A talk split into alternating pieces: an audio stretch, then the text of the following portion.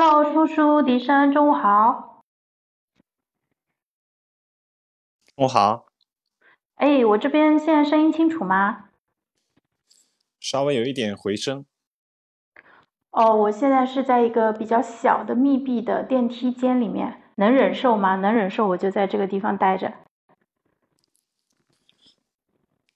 我是能接受的。让我自己开个耳返听一下啊。喂，还行吧。行，那就这样子了啊。好，那我们差不多准备开始吧。那个迪士尼帮忙发一下小广告吧。我自己发一下票圈。好的。哎，我今天早上在听一个播客，我觉得对于呃专注这个事又有了新的理解，这个确实非常非常的重要，所以我们待会儿在直播的过程中可以聊一下。好，那我们现在正式开始。大家中午好，今天是二零二二年六月二十二号，今天是星期三，那离上半年结束其实只剩下八天的时间了。呃，正好我今天在群里面跟大家说，想搞一个活动，就是我们一起来定一个计划，来想一下有哪些事情是在六月三十号之前一定要完成的。然后 so far 还没有人响应啊，但是我自己很喜欢这个想法，我要把它给推进下去啊。那今天我们死磕拖延症直播间跟呃冲叔和笛声一起聊一个同样是非常重要的一个话题，排除干扰。呃，在这个注意力被掠夺的时代，我们怎么样一条一条道走到底？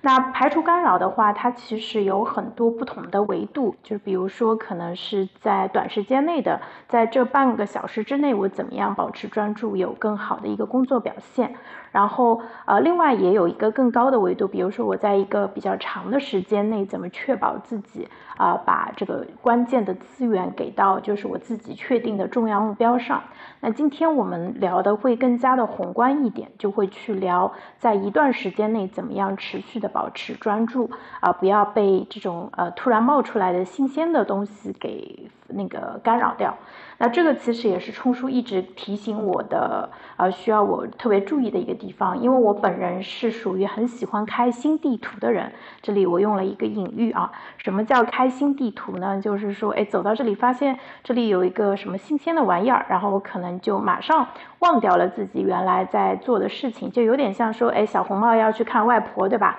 走在路上的时候，突然发现了一片呃花。那个，然后就跑去花里面，然后玩了很久，然后都忘了自己要去外婆家这样一个事情，啊，那像这种问题的话，我自己的感受啊，可能是在这种开放性比较高，然后呢，可能又比较贪玩，然后从小来说就是。就可能跟我们一直以来的这种思维模式有关系啊，所以也希望说借由今天大概三十到四十分钟的一个分享，能够请嗯迪胜和冲叔和我一起讨论这个话题，一起找到一个相对比较有效的方法来约束我这个呃像脱缰的野马一样不受控制的一个注意力啊。好，那我们今天会继续从呃是就是是什么、为什么以及怎么做这三个方面去进行分享。那呃第一个问题就是是什么的话，我们就来聊一下干扰。那干扰的话，我刚才说过了，就是我们呃今天不讨论短时间内的干扰，而是会讨论更长期的一个干扰。啊，那第一个问题，我先呃想问一下笛生，啊笛生，你觉得？就是说，呃，我们日常在自己的一个人生主线道路上常见的一些干扰有哪些呢？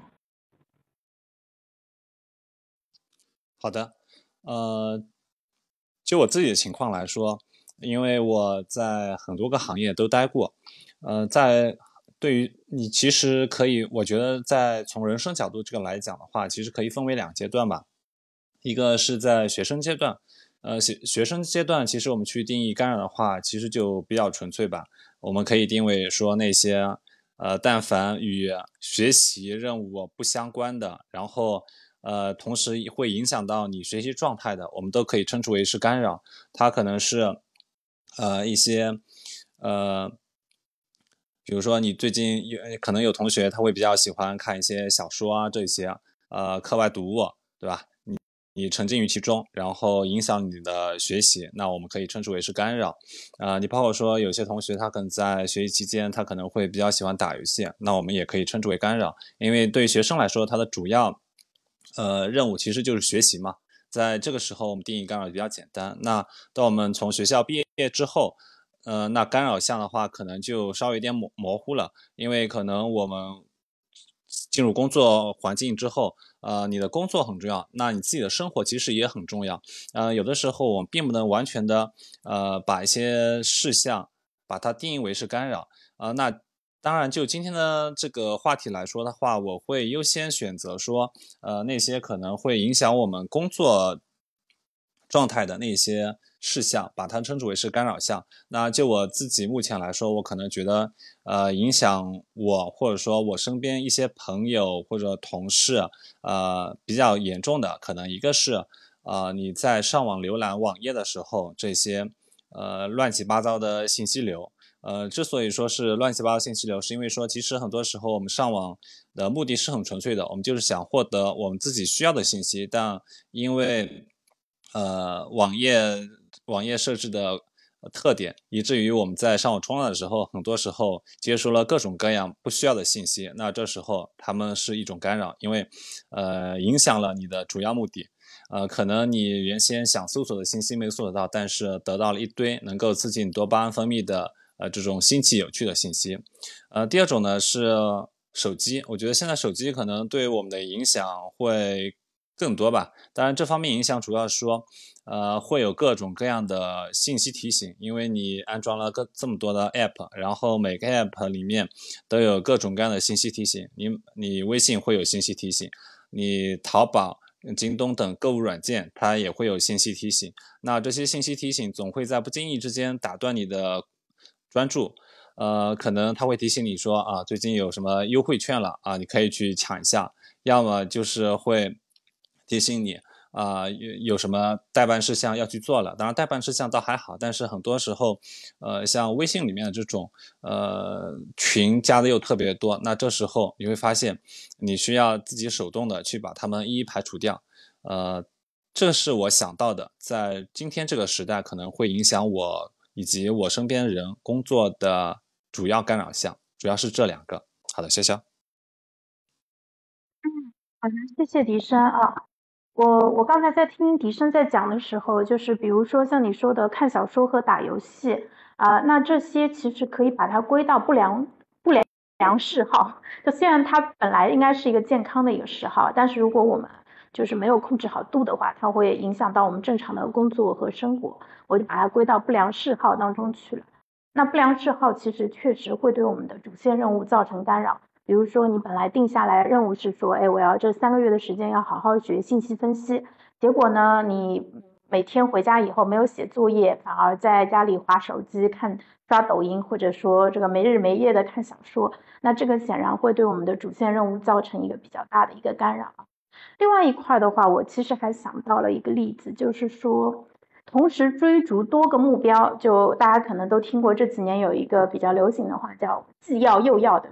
我既要这个又要那个，然后我自己想到的一个例子的话，可能就是比如说你可能同时去混多个圈子，对吧？我又在开智这边那个要做得意门生，然后可能还在别的这个社群里面就是很活跃。那这样子的话，就是在这个过程当中，你可能在每一次的交往当中，其实都获得了短期的一个快乐，但是从长期来看，其实会有一些不良的影响。呃，一方面你花了大量的时间在这种比较浅层的交往上面，然后并没有呃，就是沉淀下那种就是呃深度交往的人脉。另外一方面就是你把时间用在闲聊上了，但是并没有用来行积累自己的作品啊。所以的话，就有点像那个花蝴蝶一样。杨 这个杨老师曾经在群里面公开这个批批评过这种做法，他说这个就是交际花行为啊，流连花丛，但是浅尝辄止。所以的话，这个其实在我自己身上，我觉得这个，呃，攻击的就非常非常，就是呃非常非常明显的一个问题啊，这个其实还挺严重的啊。那嗯，就是在我自己反省完以后，我想问一下初叔，就是初叔，你觉得这个排除干扰，就是除了呃刚才笛声和我讲就是你觉得还有哪些干扰，或者说你帮我再呃看一看我遇到的这个干扰它背后的一个本质。呃，过过五分钟我再上麦吧，现在那个开车那个不太方便。哦，行，好，那冲叔你先开车啊，注意安全。对，好，那我就我们就基于我我和笛声现在的呃认知和共识，我们接着往下聊啊。那第二部分的话，我们来聊一下这个问题，就是说，嗯，呃，为什么会被干扰？就是这些干扰背后它真正的一个原因是什么？呃，就是呃，笛声，你觉得是什么样的一个原因导致的呢？嗯，我觉得这个主要就是一个方面是，嗯，我就我自己刚刚提到那两方面来说，一个是网页上面无效信息的干扰，还有呃手机上面这种提醒的干扰。呃，我觉得可以，一个是，嗯，一个是就是说。像网页上无效信息的干扰，它其实是不断的是刺激你的那种多巴胺分泌，因为实际上，呃，我们也会看到我们自己经常说，你上网浏览信息为什么会变成说是一种冲浪行为，把它比喻成是冲浪，因为它很刺激，呃，会有不断的呃信息向你涌过来，可能你打开一个网页。你看到旁边又有一个链接，点开，哎，发现上面的标题好像很吸引你，然后你忍不住点进去。点进去之后，发现又有什么新的标题可以吸引你，呃，就是不断的刺激你的多巴胺分泌，一阵又一阵。呃，为了获取这种不断的那种呃信信息享受，就是追求刺激的上面的那种快乐，然后你会不断的点进去。那这是我觉得是呃这些网页。的设计者，包括这些文案的一些文章标题、文文章它内容的提供者，他确实抓住了人性的弱点，所以说，呃，抓住了我们的这种呃想要追逐多巴胺的这种特质，然后就是不断吸引我们，这是一方面。那另一方面的话，就是呃手机端信息的提醒，我觉得很多时候呢，是我们自己有一种焦虑在吧，因为你可能会觉得说。呃，现在我们工作了，然后你觉得很多信息都很重要。虽然我们都知道现在，呃，像苹果 iPhone，它其实也推出了专注模式，你可以呃手动设置把这些提醒都给屏蔽掉。但我相信，啊，大概只有百分之二十人会真正使用这个功能吧。就我自己身边的观察来说，大部分人甚至于都不知道有这个功能的存在。呃，因为我觉得大部分人会。给自己灌输一种心理，说，嗯，呃，这些信息都很重要，我不能错过任何一个提醒，因为这边提醒里面可能有亲人的一些信息，然后有同事的一些信息啊，或者说甚至于有老板的信息，对吧？这可能里面有百分之，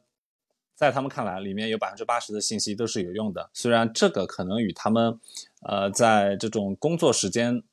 段的主要任务工作无关，但是对于他们来说依然很重要。所以在我身边观察来看，其实很多人确实是有这种焦虑在的，因为他们不想错过任何一条信息，因为，呃，就仿佛是这些信信息当中，就呃，我觉得某种程度上是陷陷入一种呃，就是焦虑吧。这是我就是想到的两点，一个是。呃，对多巴胺的追求，还有一个是对于这种呃提醒的焦虑。潇潇，嗯，嗯，正其实刚才讲了一下短期的，就是呃一些干扰，其实这个确实非常的重要，因为它在我们每天的生活当中都在持续的影响我们啊。那我在想，为什么在长期来说我们没有办法完成自己的一个目标的话，也是因为咱们。就是蛮屈服于短期的一个诱惑，对吧？比如说，虽然我应该写作业，但是呢，跟别人聊天更加愉快，对吧？灌水多轻松啊！然后，呃，这个微信上有没有人找我呢？那这种其实，所以我们每天做大量这种决定。然后我记得之之之前在王朔的专栏里面听过，啊，他介绍过一个过东西叫做马尔科夫那个过程，马尔科夫定律。他意思就是去讲，他说，呃，如果你呃看书的时候，你可能有百分之二十的一个几率会继续看书，但是你有百分之八十的几率会去看手机。那么不管你的初始状态是什么，你最终都会被锁死在看手机这个事情上。所以呢，我们要做的是调整自己看书和呃看手机这两个事情发生的这个比例的一个呃对发发生的这样一个比例。所以的话，这个其实也是让我想到了说，可能呃就是要在长期达成目标的话，其实并不是说哎我要呃洗心革面变成一个新的人，而是有可能是需要说在每一天做出决策的时候都要更加的谨慎。然后比如说我现在是选择看手机还是选择干活，我现在选择聊天还是去挑战这个困难的事情，那可能因为我们过往的一些经验。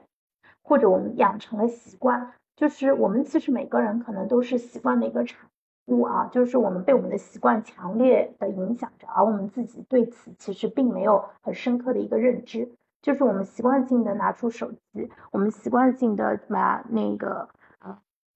习惯当然有好也有不好的地方，比如说什么洗脸、刷牙、洗澡这种个人卫生，其实我们已经养成了很好的习惯，都不需要耗费什么意志力就可以自动去执行。但是呢，在电子设备的使用上面，其实我们不得不承认，很多人养成了不太好的习惯。呃，大家可能，我不知道有没有人，就是现在在听着我们的直播的时候，可能呃这个手机上面其实还在微信里面在切换看其他的信息啊，就是一心多用的这种情况也是非常的常见。嗯，这个其实是一个非常致命的一个问题，就是我们感觉。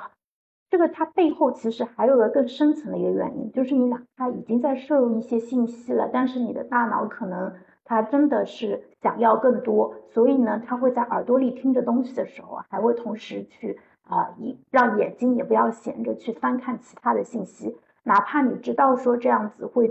让你两个任务都不会处理的很好，但是你还是会忍不住进行这样的一个多任务处理的一种情况啊。那这个其实，呃，在短期是这样子，在长期也是这样子，就是我们不仅在呃短期表现的贪婪，在长期也表现的贪婪，所以它背后的本质的一个原因，就是可能还是我自己觉得，可能是对这个世界的一个是缺乏一个认知，就是呃，就是我觉得有很多能够专注的人，他可能是有非常明确的一个目标和自我界限的。就是像我这样没有什么原则的，有可能会觉得说啊，这个事情今天做不完，那我就分明天再做吧。这个礼拜做不完，我就会后天再做，就会让它无限度的给膨胀啊。然后呃，也不去约束自己，就是在过程中也没有说，哎，你必须全神贯注的去做，而是会允许自己呃东跑跑西看看，就有点像那种呃上上小学之前的那种小孩。呃，说到干扰的话，我我刚才在准备的时候，其实我想到了一个很好的例子，就是呃，不知道在座有没有小没有有没有家长，就家里的小孩现在已经上小学了，你会发现，就是小学生，特别是在他刚上一二年级的时候，你让他做作业，对吧？哪怕是很简单的作业，但是他坐在那里，不是玩铅笔，这个玩橡皮，就是神游天外。然后如果客厅里面有个什么声音，对吧？啊，他马上就冲出去了，像箭一样。所以这个时候，其实他就是很容易被干扰的一个情况。那我当我脑海中浮现出这样一个就很容易被干扰的孩子的时候，其实我很明显的感觉到自己在抗干扰这一块上面，其实也是有很大的问题的。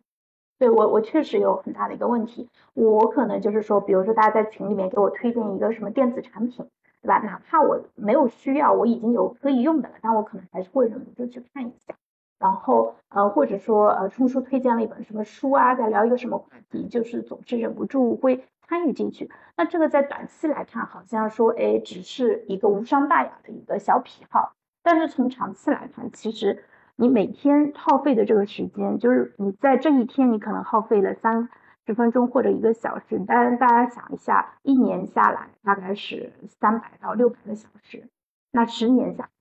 那非常非常可怕，这个数字如果我们在更长的时间周期去看的话，就会觉得说，啊，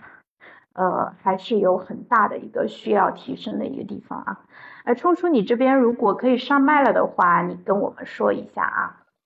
啊，可以了，你来吧。就直接开始下一个话题，就是为什么要排除干扰吧？嗯。那么就是在我们就是进行，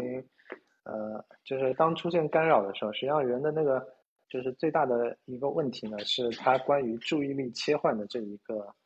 呃资源呢，它是需要那个就是大脑做很多的准备，然后才能够切换的过去的。就是在我们的就是儿童发展的这个理论中呢，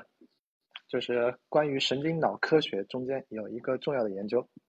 就叫做执行功能。执行功能代表了我们在处理一些任务的时候，我们怎么样去调配自己的大脑的认知资源，帮助我们能够呃有效的把这样的一个事情给完成。然后包括你要去挑战有心流的呃一些事情，或者是一些有难度的事情的话，你全部都需要用到这个执行功能。然后其中特别关键的一个地方呢，就在于注意力的切换以及任务线程的切换。你会发现有一些人呢，他那个把所有的事情规划的井井有条，然后呢就可以很好的在所有的这些任务之间进行有效的一个安排和切换，然后他的所有所有做的事情的话，相对来说会比较有秩序。那么这种类型的人，实际上在整个社会上的话还是非常少的，因为大家在小时候儿童发展的这样的一个。过程中呢，就是执行功能的话，它一定程度上也是跟认知的发育有关的。那么，如果在小时候执行功能发展的关键时期没有得到有效的训练的话，那么等到成人之后呢，你想要去补的时候，就会相对来说比较困难一点。所以，一定程度上的话，尽责也是跟执行功能相关的。那么，在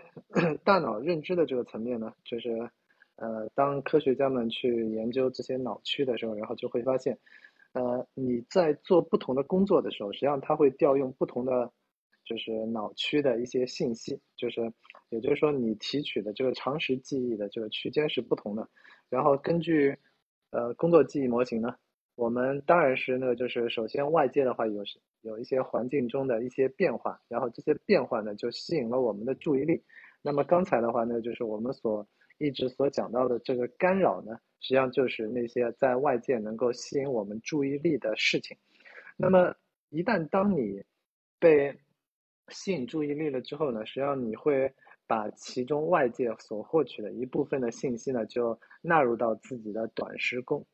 短时记忆中间去。然后呢，呃，经过大脑的一个意识的处理之后，然后你还需要去自己的长时记忆的。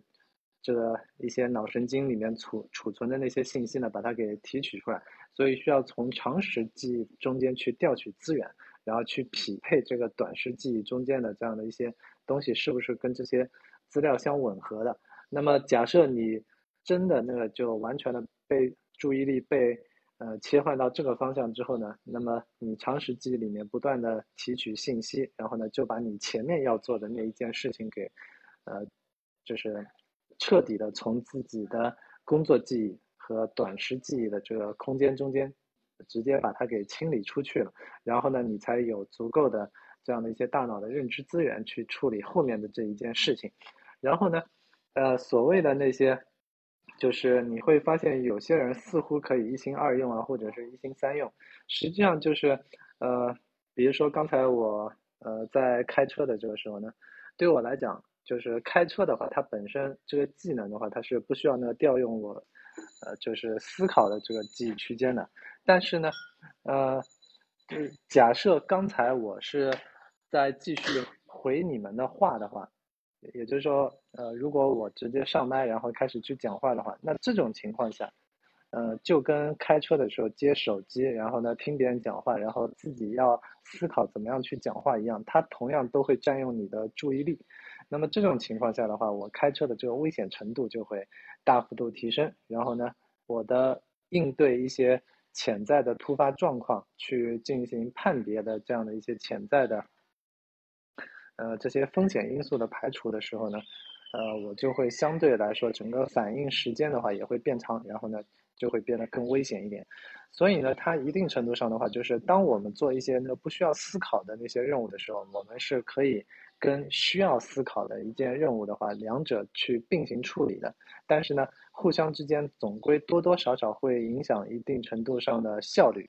呃，假设我们只是那个在听语音这样的一个占用现成，也就是说我们的这个思考相对来说那个略微弱一点的这样的一些事情的时候呢，我们是呃一定程度上可以去做一点其他的相关的这些事情。但是呢，一旦就是你做的这件事情还涉及到你要。对外进行语言输出，好了，那么这种情况下的话，你一旦是高度用脑的，占据了几乎你脑部的绝大部分资源的时候，那么即便你要去做其他的那些，呃，就是你已经肌肉记忆的，就是不需要调用你太多资源的这些事情的话，你依然会，呃，对你呢就是产生很大的一个干扰和影响。所以这种情况下的话，你尽量还是。呃，需要去保护自己的注意力，让自己的干扰的话没有那么大。那么，当我们呢在不同的任务之间来回快速切换，为什么某一些人似乎好像是呃有能力在这些事情上面去快速的切换呢？一方面呢，是因为他们对这些事情的话已经驾轻就熟了，然后他也不需要那个占用太多的一些那个大脑的认知资源去思考这个东西。呃，你就是它实际上是不带太多思考的一些任务，比如说一边是一边炒着菜，一边在那边去设一个定时器，一边在另外的一个蒸箱里面去呃蒸着鱼，然后在另外一个烤箱里面呢去放着自己的放着自己的一个蛋糕正在烤。那么这样的一些多任务并行处理，你似乎看上去它好像是那个并行处理，但实际上。它是在不同的任务之间去进行了一个快速的切换，而这些资源就是这些事情呢，没有占用它，没有持续的去占用它的注意力，所以你的注意力的话，始终永远只能够放在一件最重你当前认知资源认为最重要的那件事情上面，任何的其他的那些无关的跟这件事情无关的事情，呃，他们一定会对你产生干扰，而且呢，它。只要两件事情的这种差异越大，那么它们对应所需要调用的这种认知资源呢，差异就会越大，然后调用的这个脑神经里面的这种长时记忆的这种信息就会越大。那么这种情况下的话，你就必然就导致你在不同的任务之间的话就产生了冲突和障碍。然后呢，最终的结果呢，就是你两件事情实际上都没有办法去做好。所以三心二意，这个是。呃，这个实际上的话是没有办法做得到的，你只能够在那边一心一意才能够做得好一件专注的，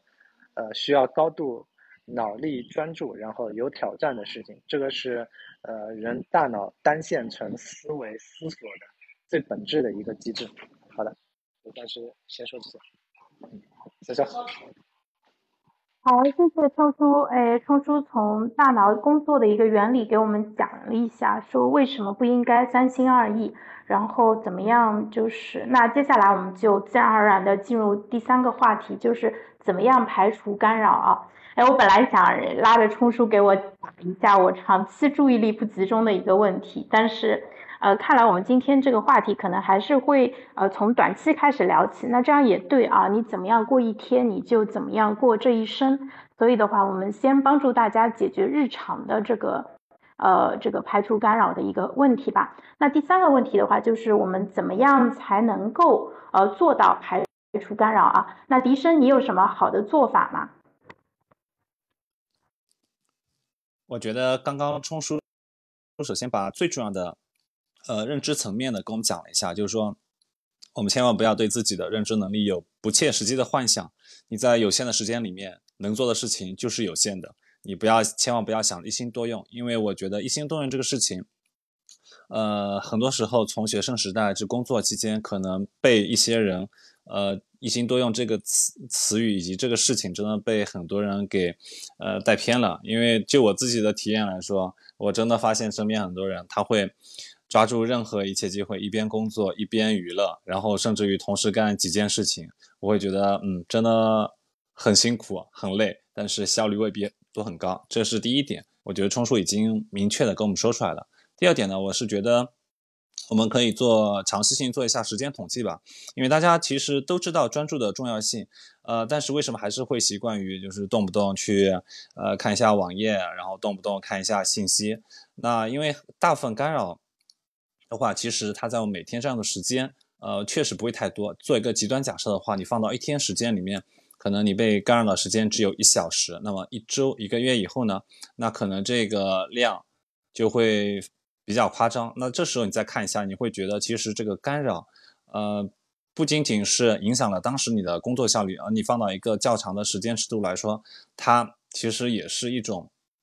呃，时间上的浪费吧。呃，对我们人对时间的感知本身就是相对来说有偏差，甚至于滞后的嘛。你借用机器来统计的话，我觉得呃会好一点。就像很多人他觉得每天稍微玩一点游戏，对吧？动不动我打开手机我玩一把游戏，觉得没啥。但是你看一下一周你的游戏时长，然后你再想想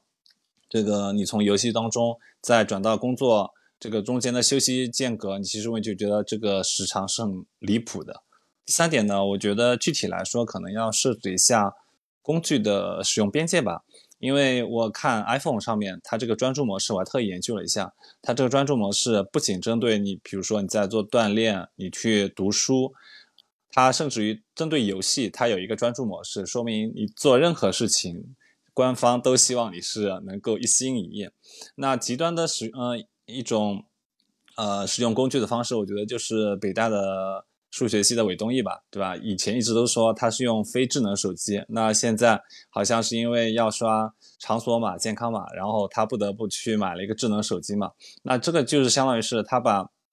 呃，智能手，他把手机就是工，他的角色就是定义为说，它就是工具，我只是用它来接接。电话，然后稍微发一下信息，仅此而已。那很多时候的话，我们就是对苹果那个手机或者说电脑，可能对他们那个定位是不够明确的，因为我们用要用它工作，同时也要用它做一份娱乐。那很多时候其实是这个说买苹果的那个 iPad，对吧？是要用来做生产力工具的，但结果。买来之后就发现主要主要是用来爱奇艺了，呃，所以很多时候其实是对他们这个工具的定位是还是不够明确嘛。那我 iPhone 以及 macOS OS 上面现在都已经有专注模式，我觉得大家不妨先从这个尝试起，因为呃这些专注模式主要是能够屏蔽一些呃你在当前情况下不需要的呃提醒。那我觉得先从屏蔽一些不需要的提醒开始，其实就是一个。呃，屏蔽干扰的一个好的开始。那当然还有一些更加极端的软件，对吧？呃，像 macOS OS 上面，呃，有有一个叫 Haze Over，然后它就是可以突出显示你当前工作窗口。那对于其他不相关的那个工作窗口，可能它会做一层模板，然后降低它呃其他网呃其他工作界面其他界面对你现在呃工作场景的干扰嘛。包括我听说还有一种极其离谱的软件，也就是说，呃，在设置这个软件之后，呃，你只能干一，就是你比如说你设置这个软件之后，你设置说在一一段时长之内，你只能做呃，比如说只能做那个写写作这件事情，那其他的像浏览网页啊什么的，你网页反正也打不开，因为这个软件设定好了，据说只有时间到之后，这个限制才能取消掉。我觉得这种极端的方式，对于有一些人确实也可以尝试一下吧。我就简单分享这三点。好的，潇潇。好的，谢谢笛声。那接下来我们来请专注模式的重度用户冲叔啊来分享一下，就是冲叔日常有哪些好的排除干扰的方法。就是，呃，其中特别重要的一条就是把甜甜送出去。然后把甜甜送出去之后，然后你被掐断了吗？现在听不到你说话了。你把甜甜送走了，然后呢？还是我没声了？不好意思。喂，喂。可以听到了。嗯，刚才切换了一下网络。那么，就是你会发现呢，就是在所有的这个。专注中间呢，最重要的就是创造一个不被干扰的一个时间段。那么，在很多大家去上班的这个过程中呢，就是相对来说那个比较不容易的一件事情，因为你必然涉及到呢去跟其他人进行一个交互互动的。那么，在这些过程中间呢，实际上你同样也可以通过一些方式，比如说大家一些公认的规则啊，就把。大就是把那个交流互动的这些时间呢，相对来说比较固定一点。比如说每天早上一到公司的时候，然后先跟大家在那边该沟通的沟通一轮，然后呢，在临近中午的时候呢，也可以，就你你的血糖也已经开始降低了，然后没有太多的一些那个专注力去聚焦一些那个呃比较困难的一些任务的时候呢，然后呢，也可以跟其他的同事一起在那边去做一些更多的交流，然后去沟通信息。那么你会发现那个呃，当你跟其他人进行沟通的时候呢，因为语音的话，语音交谈的话，它是最干扰你的工作的，然后最最无法让你进入到一个专注状态的。这个调用的是两种完全不同的大脑的认知资源。那么，呃，关键的话还是要在自己呃专心工作的时时间段里面呢，去呃设置、营造一个不被干扰的一个时间和空间。所以呢，这是你。一旦当你的工作的话是涉及到在办公场所，然后跟很多其他人在一起的时候呢，然后这就是你特别需要去设置的一个问题。那么在，然后另外一种方式呢，就是你可以呃防止别人打断的话，那么比如说呃你设置一些勿扰的时间段啊，或者是那个就是当别人找你的时候，你跟对方说呃过五分钟行不行？过三十分钟行不行？我正在处理事情。然后你用回绝的方式呢，就是让一些那个实际上并没有那么紧急的事情，可以先往后挪一挪。这个是其中的一个非常重要的技巧。那么把这个技巧你对它进行呃一点点衍生呢，它实际上就是在我们手机上的一个静音勿扰的模式，或者是电脑。电脑上面的话，Mac 上面的话，它也有这个勿扰的模式，勿扰专注或者是运动，就是你的 iWatch 手环上面的话，它还会有一个呃叫做运动时间。那么在运动时间的话，它也是把其他的一些无关的这些社交啊相关的这些信息全部都屏蔽掉的。所以呢，就是呃通过主动或者是被动的这种方式呢，然后对其他外界的这种信息和干扰进行。一定程度上的回绝，然后就可以帮助你更有效的保持在一个不被干扰的一个时间段里面。然后呢，在空间的角度呢，就是呃很多时候呢，就是我们比如说呢家里面比较吵啊，或者是其他的一些原因，然后导致你没有办法专心工作的时候呢，就是呃有一些人呢，他们就会。呃，跑到咖啡馆，因为在上海这样的一个大城市里面的话，就是在咖啡馆里面，你几乎不太可能有机会去遇到一些熟人。然后呢，在没有认没有其他人认识你，然后也没有熟人跟你打招呼的时候呢，你一个人一台电脑，然后呃或者是一本书，然后你就可以呃长时间的没有任何干扰的呃除了咖啡的香味之外，然后。你就可以在这样的一个场景下面，好好的在那边去思考，然后去做自己要做的这些事情。所以呢，就是呃，排除干扰，它的本质上的话，就是还是你需要去营造一个呃时间和空间上面不被干扰的这样的一个场景。因为呃，任何人，即便你正处于心流状态的话。当别人在你耳朵边上啪一下那个放一个鞭炮的时候，你一定会被破坏掉这种心流状态的。没有任何人能阻挡这样的一些事情，所以呢，这就是呃你需要跟其他外部的其他人去约定的事情。好的，潇潇。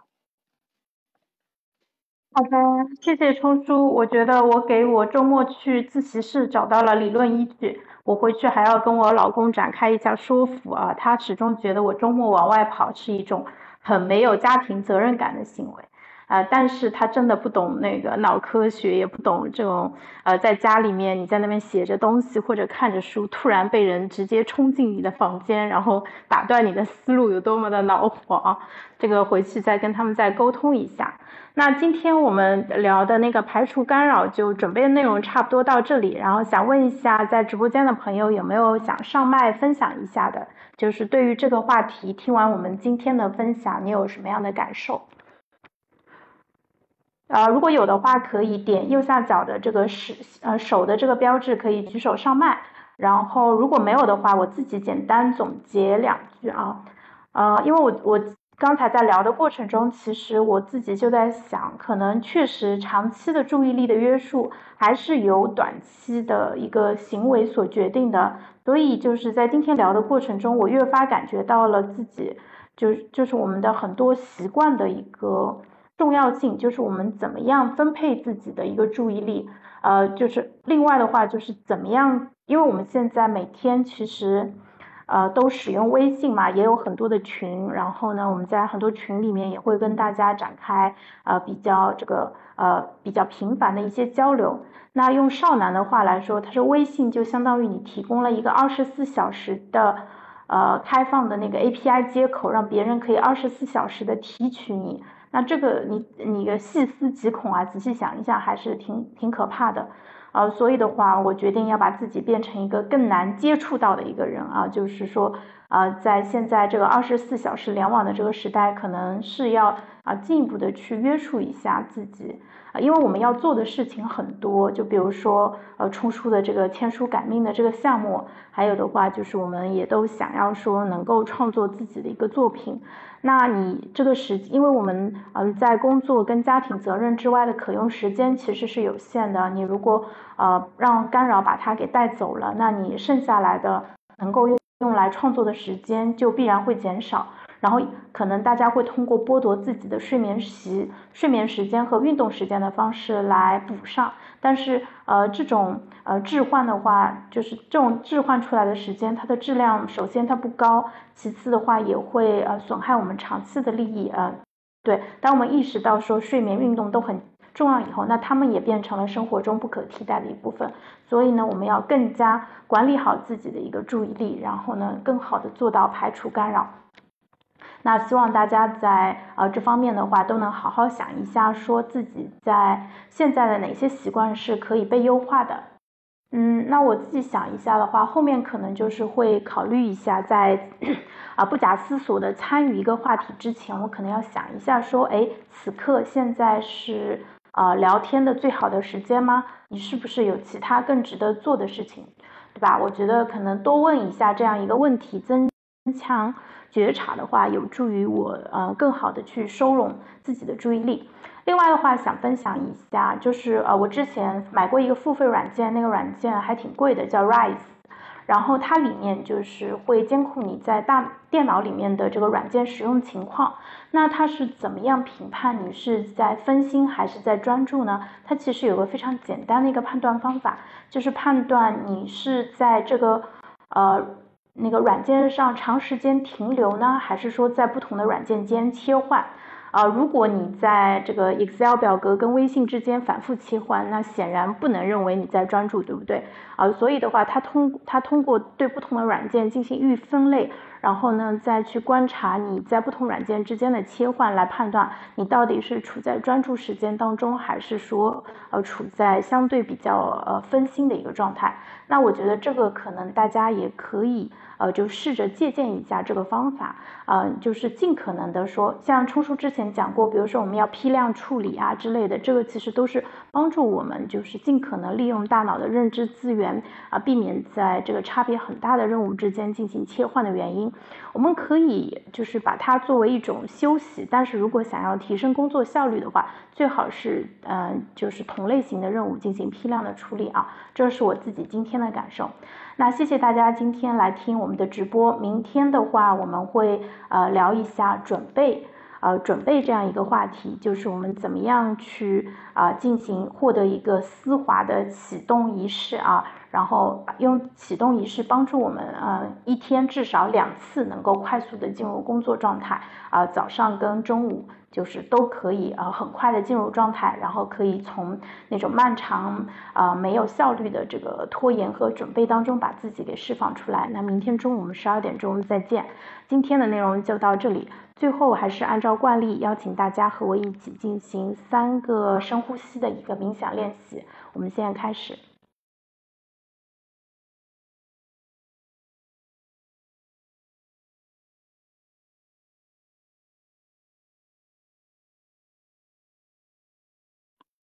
好的，那我们那个冥想练习结束啊，欢迎大家在我们的主页里面找到今天的回放，然后呃之前几天的，如果你没有听的话，也欢迎大家抽空的时候听一下啊，欢迎大家在群里面分享你们听完的感受以及呃可以采取的行动。另外的话，我们在微博上面呃有一个子科拖延症的一个话题，大家也可以在这个话题下面去分享啊，然后呃就是大家尽可能的，就是。我我自己的建议是，我们不管听了什么样的内容或者看了什么样的书，都要趁那种感觉还在的时候，尽可能把它给记录下来。否则的话，就是我们现在一天接受大量的资讯，很有可能你现在的感受或者收获就会被后面看到的东西给覆盖掉。所以随手记录是非常有用的，就像张老师他们现在在尝试的三十秒记录一样啊！欢迎大家在群里面或者在微博上跟我们互动。那我们今天就到这里啊，拜拜。